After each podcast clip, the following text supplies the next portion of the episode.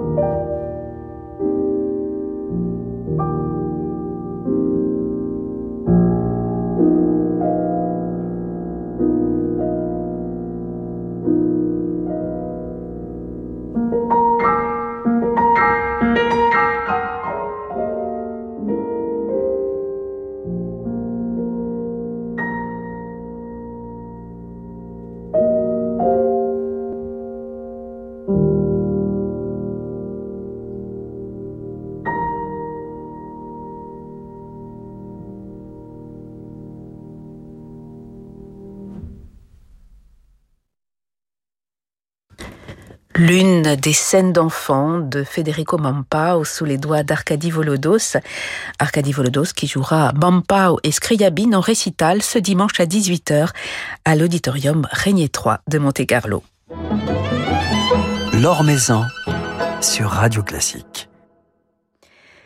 Complices au sein de l'ensemble Le Consort, Théotime Langlois de Swart et Justin Taylor ont choisi pour leur nouvel album commun de s'exprimer en duo et de célébrer l'une des grandes fratries de la musique baroque, celle des Franqueurs, un superbe album qui vient de paraître chez Alpha et dans lequel nous allons nous plonger ce soir avec euh, Théotime Langlois de Swart et Justin Taylor puisque vous êtes tous les deux avec nous. Bonsoir. Bonsoir. Alors ça n'a pas été si évident de, de vous réunir euh, tous les deux au micro. Vous avez chacun de votre côté une, riche carrière. Alors vous jouez en, ensemble au sein du consort ou ici en duo. Que représente ce duo pour vous, le, le violon clavecin? Bah, il y a eu une sorte euh, d'évidence, je dirais. Euh, bah, déjà dans, dans, notre rencontre il y a 6-7 ans, et puis surtout autour de ce répertoire. Ce sont des compositeurs qui exacerbent un peu la vocalité présente dans la musique baroque, une certaine mélancolie, un certain spleen, comme vous allez sûrement l'entendre. Et c'est vrai que voilà, c'est des, des affects qu'on aime beaucoup explorer avec Théotime.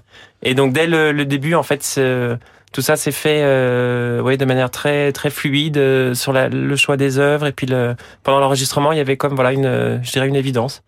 Ben c'est vrai qu'on a l'habitude de jouer ensemble très régulièrement avec le consort, avec nos deux comparses Sophie de Bardonnèche et Anna Selzenstein, et, euh, et on se disait pourquoi pas faire un disque que tous les deux cette fois-ci.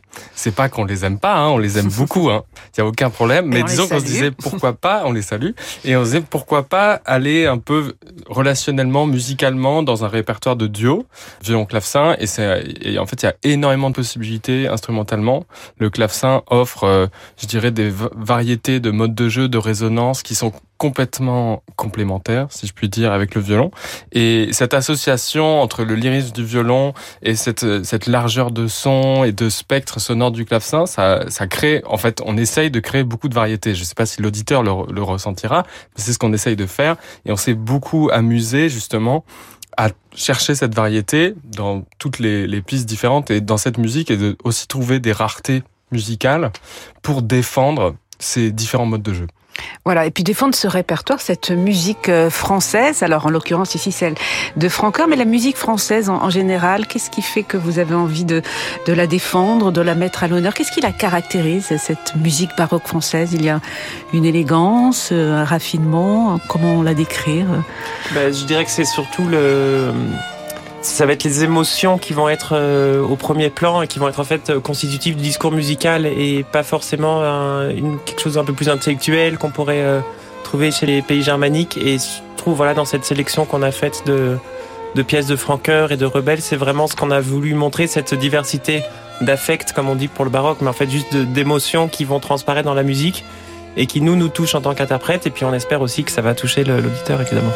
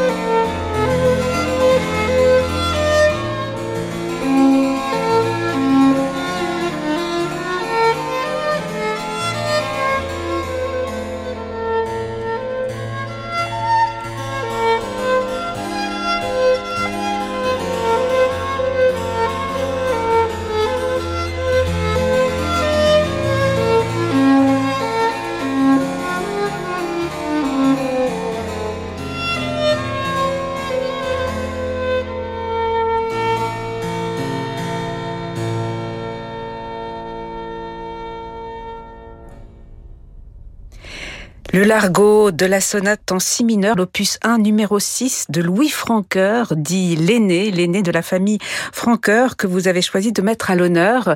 Théotime Langlois de Swart et Justin Taylor dans ce magnifique album qui vient de paraître. Pourquoi mettre en avant une, famille? Ce n'est pas la première fois, euh, Justin, vous avez mis en avant euh, la famille Forqueret, la famille Rameau. Souligner euh, des filiations, souligner des relations fraternelles. Qu'est-ce que cela apporte? Est-ce que c'est quelque chose de très important dans la musique baroque? Il y a plusieurs dynasties célèbres, ou moins célèbres, oui, de, musiciens. Bah, à l'époque, les métiers s'apprenaient en famille. Donc c'est aussi pour ça qu'à l'époque, voilà, il y a autant de de dynastie presque, hein, donc évidemment les Bacs, les Couperins, etc. Donc là, c'est pas vraiment la famille Franqueur, on s'est vraiment cantonné aux, aux deux frères. C'est un peu la famille quand même. Oh, il y a un, neveu aussi. C'est-à-dire qu'en fait, on, voulait pas que ce soit la famille Franqueur parce que sinon, c'est vrai qu'il y a pas mal de disques famille euh, enfin voilà, tout ça. Et, et ah, on ne s'en plaint pas. Hein les disques de Justin s'appelait déjà famille, donc là, on voulait créer quelque chose de nouveau. Et en fait, l'intérêt de, des frères Franqueur, c'est que il y a Louis Franqueur, qui en fait c'est le premier enregistrement avec des sonates de Louis Franqueur, parce qu'on les a retrouvées à la Bibliothèque nationale de France. Et cette musique n'a jamais été enregistrée, alors que la musique de François Franqueur, chez nous les baroqueux, c'est assez connu. Enfin assez connu, euh, entendons-nous, hein, dans le répertoire pour violon. Donc on se disait, mais François avait un frère Louis, et il avait aussi un neveu qu'il a élevé. Donc ça, en fait, finalement, c'est aussi une histoire de famille, mais euh, c'était vraiment pour permettre d'entendre cette musique euh, géniale, magnifique de Louis Francoeur et aussi du neveu qui s'exprime à la, à la fin, à la fin, vers la fin du disque avec une chaconne qu'il a écrite pour son oncle, qui est un manuscrit qui a même pas été édité à l'époque. Donc, faut imaginer que c'est c'est comme euh, presque écrit sur un coin de table, on pourrait dire, euh, après un dimanche après-midi, mm. euh, après le, le, rôti. Enfin, j'en sais rien. On sait pas quand il a écrit, mais voilà, c'est une histoire de famille, quoi. Et qu'est-ce qui rapproche alors Louis et, et, François, outre le fait bien sûr qu'ils sont frères, ils étaient violonistes tous les deux, ils ont fait de belles carrières à l'orchestre, notamment au sein des 24 violons du roi.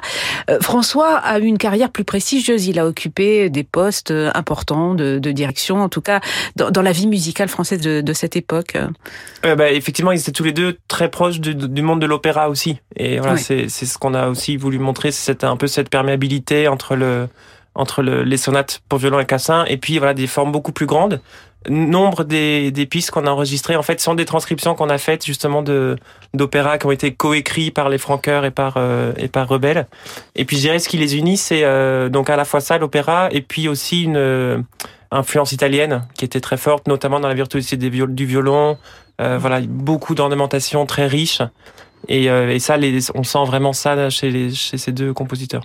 Mais pourquoi est-ce que l'un, François, est resté plus dans la postérité que, que l'autre L'histoire un peu tragique, c'est que Louis est mort très jeune. Ah oui. Et il a laissé un fils, et c'est justement ce fils qui devient aussi compositeur et qui est donc élevé par François, par son frère. Et donc en fait, c'est pour ça qu'on a voulu aussi appeler cette, ce disque les frères Francoeur, parce que donc il y en a un qui a été complètement oublié parce que aussi il a écrit deux livres de sonates et, et il est mort. En fait, c'est pas très joyeux. C'est vrai que c'est un des compositeurs violonistes qui se sont énormément intéressés à la vocalité et on voulait aussi rendre cette espèce de figure de l'obsession, c'est-à-dire qu'il y a beaucoup de rondeaux, donc des formes répétitives, où c'est comme une chanson couplet-refrain. Il y a ces refrains, souvent assez lancinants, qui sont très expressifs et finalement dans, dans l'idée qu'on a du style baroque français qui peut être euh, un peu plus décoratif quand je dis décoratif c'est-à-dire qui a trait à, l'ornementation à, l'architecture au style classique baroque si je puis dire quand on pense à Versailles c'est l'architecture mm. classique d'une certaine manière et finalement là c'est un langage tourmenté. Extrêmement expressif.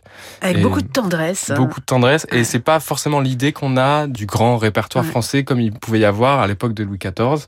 Et quand Louis XIV meurt en 1715, ensuite, il y a quand même une période un peu plus troublée, euh, la Régence. Et finalement, cette musique naît de cette mort du grand siècle français, on pourrait dire, le, le, le grand XVIIe siècle français. Une musique qui est liée donc aussi au monde de, l'opéra. Alors vous faites référence entre autres à cette collaboration entre François Francoeur et, François Rebelle. Ils ont écrit ensemble des divertissements, des, ballets, euh, des opéras, c'est cela? Oui, absolument. Bah, c'est vrai qu'il y avait une. Je pense qu'on se rend à peine compte aujourd'hui de la, demande de musique qu'il y avait. C'est-à-dire qu'il n'y avait pas radio classique, quoi. Donc il fallait produire euh, de la musique en live avec des musiciens, écrire de la nouvelle musique en permanence. Et donc ils ont écrit. Euh, je veux pas dire de bêtises, peut-être une trentaine ou une quarantaine d'opéras qu'on a qu'on a les- parcouru en partie grâce au, au centre de musique baroque de Versailles qui nous a fait une petite euh, présélection parce que sinon il nous aurait fallu je pense quelques années pour euh, pour lire toute cette musique et oui effectivement du coup on a déniché des des mouvements qui nous parlaient particulièrement un peu dans cet esprit de, de romantisme avant l'heure dont, dont parlait Théotime et de- d'exacerbation des sentiments.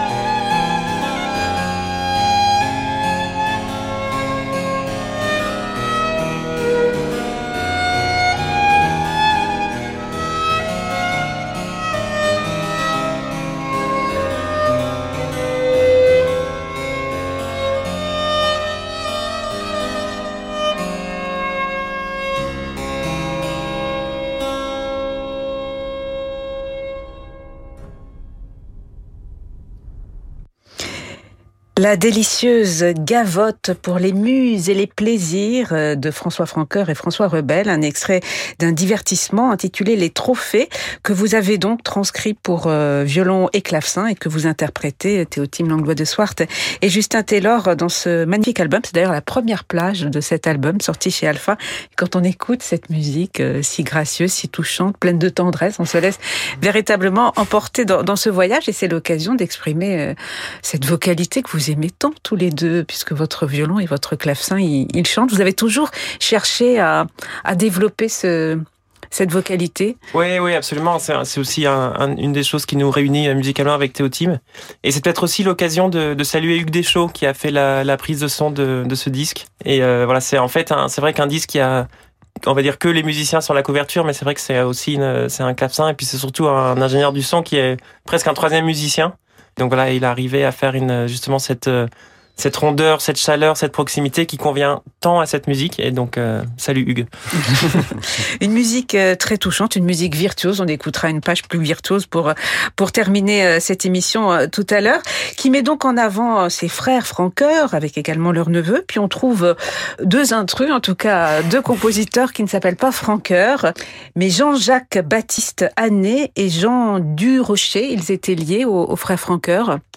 Alors moi, ma théorie, mais c'est très personnel, c'est que je- Jean-Jacques Baptiste Annet était le professeur des Franqueurs. Disons que ça a été un grand professeur qui a été aussi le professeur notamment de Jean-Baptiste Sénaillé et il est extrêmement célèbre à l'époque, on l'appelle le grand Baptiste. Donc c'est pour ça qu'on voulait aussi qu'il figure sur ce disque parce que il y a un rondeau qui ressemble exactement au style de François Francoeur, donc je pense qu'ils se sont en tout cas connus et c'est une préfiguration de ce qui va ensuite arriver avec la musique de François Francoeur dans ses sonates. Quant à Durocher, je laisse la parole à Justin. Mais du Rocher, c'est assez intéressant parce que c'est le dernier prélude non mesuré qui va être composé pour clavecin en 1730. Prélude non mesuré qui est vraiment le, un peu l'apanage du grand 17e euh, siècle pour les, voilà, pour le clavecin. Et donc ça, on voulait un peu montrer aussi le, voilà, c'est il y a un pied en Italie, mais il y a aussi un pied qui est bien bien en France, et donc voilà, ce prélude c'était un petit clin d'œil à ça. Voilà, puisqu'il nous permet de faire des, des, découvertes euh, au sein donc de cet album qui vient de paraître chez Alpha, qui vous réunit en duo, Théotime Langlois de Swart et, Justin Taylor, et on vous retrouvera avec euh, vos partenaires du compte Sorte dans, dans de nouveaux programmes en préparation, en gestation, en, projet. Eh écoutez, on a, on a répété hier euh, en lisant plein de musique, euh, donc voilà, on va sûrement aller du côté de l'Angleterre, mais c'est pas encore tout à fait ah bah, défini. Un univers que, que tu connais, bien, Mais, justement, on veut pas faire les mêmes compositeurs. Mais mais il y aura peut-être des références, euh, disons des cousins, des cousins de Mathéis et des cousins de, je veux pas dire des cousins de Purcell parce que ça serait Henry Purcell, de les cousins de Daniel. Oh, les blagues de baroqueux intello. en tout cas, on adore aussi cet album, The Mad Lover. Et puis d'autres projets, chacun de votre côté. On a pu vous entendre, Théotime, en, en concerto sur Radio Classique. Vous avez joué avec l'Orchestre national de Metz et Marzena Diakoun, des concertos de Haydn et de Mozart. Et on a eu la chance de diffuser ce concert il y a quelques jours sur notre antenne. Vous avez besoin de plus en plus de vous exprimer dans, dans des répertoires plus récents, hein, où vous jouez de la musique romantique aussi. Il y a ce, ce, ce programme Proust que vous avez dû rejouer, j'imagine, tout récemment. absolument. Je viens d'enregistrer un disque Schumann avec mon trio avec piano, qui sera une invitation euh, un concert euh, qui pourrait être la, en fait la musique dans l'intimité du couple Schumann, Clara et Robert Schumann, qui est un des couples les plus iconiques de l'histoire de la musique, on pourrait dire, et d'imaginer que en fait ils, ils, vivaient, euh, ils avaient des enfants et quelles étaient les musiques qu'ils appréciaient au quotidien. En fait, c'est un peu cette question-là. Et pour moi, de jouer tous les répertoires, c'est cette poursuite de la vocalité. C'est-à-dire qu'à partir du moment où on cherche à imiter la voix avec le son du violon, que ce soit pour le répertoire du XVIIe siècle, XVIIIe siècle, euh, je trouve que finalement le, la voix évolue au XIXe et au XXe siècle, et pourquoi pas essayer aussi de l'imiter.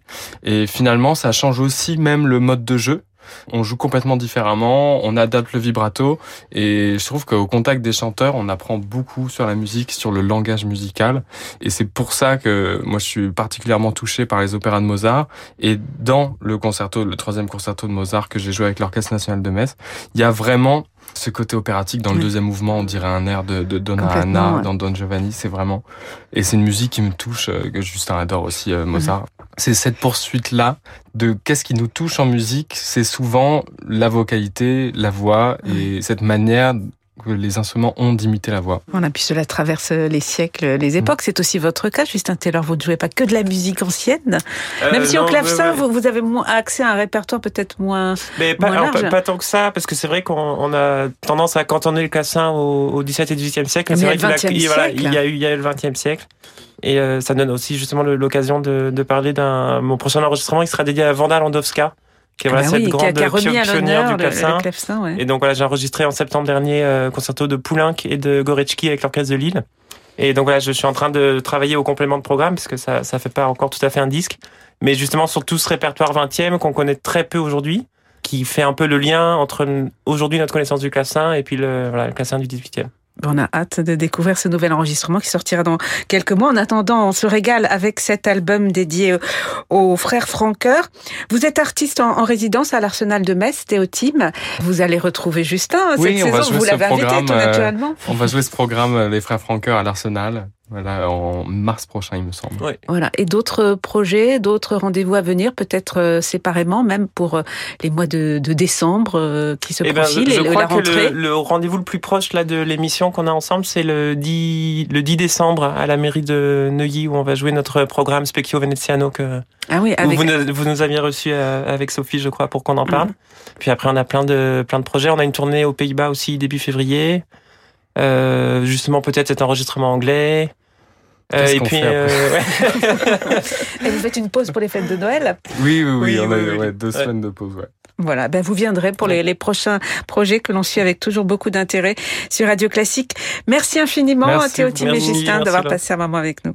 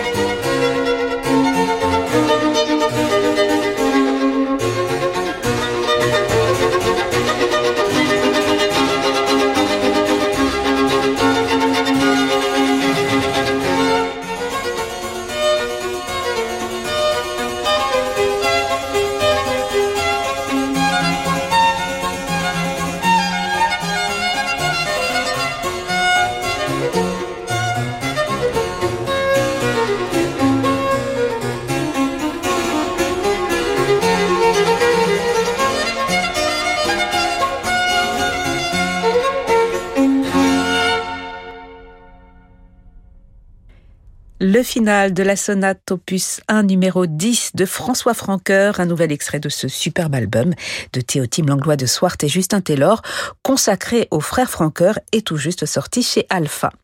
Voilà, c'est la fin de ce journal du classique. Merci à Matteo Catizon Berardi pour sa réalisation.